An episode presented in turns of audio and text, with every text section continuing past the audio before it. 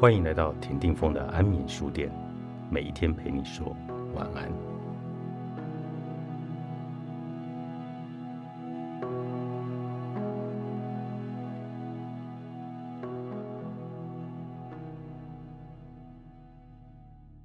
也许你该换的是朋友，碰过的花会有香味，碰过鱼的手会有腥味，朋友之间的影响力也是如此。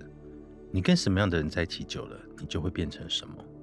所以千万要注意你交往的对象。我们一直持续在受到周遭人的影响，这是人们很少意识到的事实。和勤奋的人在一起，你不会懒惰；和积极的人同行，你不会消沉；和远大理想的人在一起，你不会轻言放弃。与高人为伍，你能高人一等。你的命运决定于你交往的对象，在于你选择的朋友。作家吉姆·伦是对的。他说：“你最常来往的五个人，其平均值就是你。你去注意一下那些常抽烟、喝酒、赌博、爱玩乐的人，周遭必定有一群这样的朋友。如果你问年轻的受刑人第一次吸毒或犯罪是跟谁在一起，答案总是千篇一律：我和朋友在一起。很多在铁窗里忏悔的罪犯，也是从交错朋友开始。”现在，请仔细思考一下，自己目前的朋友有哪些？他们是在帮助你往前，还是在让你往后退？他们引发你的良善，还是邪恶？如果是后者，劝你还是少来往为妙。有一次，汽车大王亨利·福特在家餐厅里被问到：“你最好的朋友是谁？”福特想了一下，然后拿出他的笔，在桌巾上写下大大的字。引导出你最好一面的人，便是你最好的朋友。你想改头换面吗？也许你该换的是朋友。没错，只有和不一样的人在一起，才会有不一样的人生。大文豪塞万提斯说：“将你同伴的行为告诉我，我就能告诉你你是个什么样的人。观其友而知其人，只需看一个人结交哪一类的朋友，就可以知道他是一个什么样的人。反过来说。”只要看经常和你来往的人，也可以看出你是什么样的人。如果你的朋友都很优秀，你必定也不差；如果你的朋友都做一些鸡鸣狗盗的事，那你也绝对不是什么正派的人。你的朋友是一面镜子，可以显出你是什么样的人。只有够强的人才能弱。一般人常认为强与弱是相对的，柔软是懦弱，强硬是坚强。这是一直以来人们的误解，所以当人怕被看成弱者，就会变得强硬。你是否观察过，所有柔软的生物都被某种坚硬的东西所覆盖？举凡蜗牛、贝壳、虾蟹，内在柔软的东西都有坚硬的外壳。人也一样，内心脆弱的人常会故作坚强，自卑的人反而显得自负。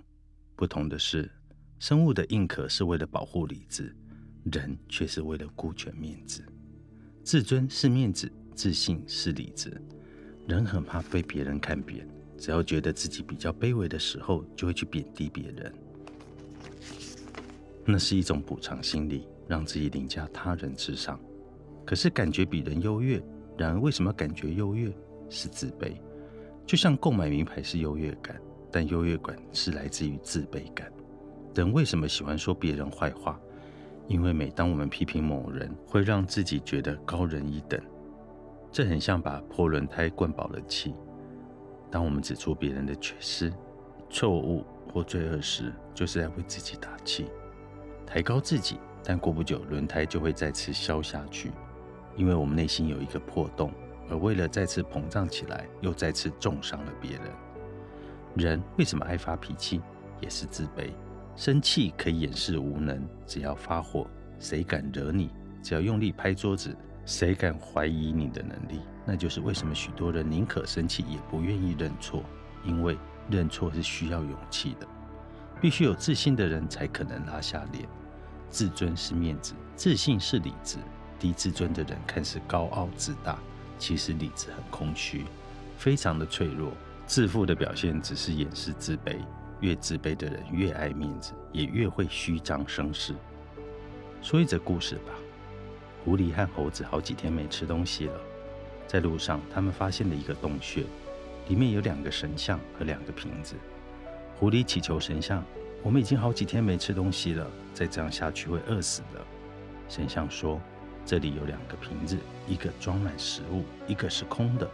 你只能用观察来选择其中一个。”狐狸说：“两个瓶子中有一个装满食物，另一个是空的。我看这两个瓶子肯定都是空的。”听了这话，一个瓶子开口说了：“我才不是空的。”狐狸一听，伸手抱走另一个瓶子，打开瓶盖，果然里面都是食物。猴子大惑不解地问：“你怎么知道这个瓶子里面有食物？”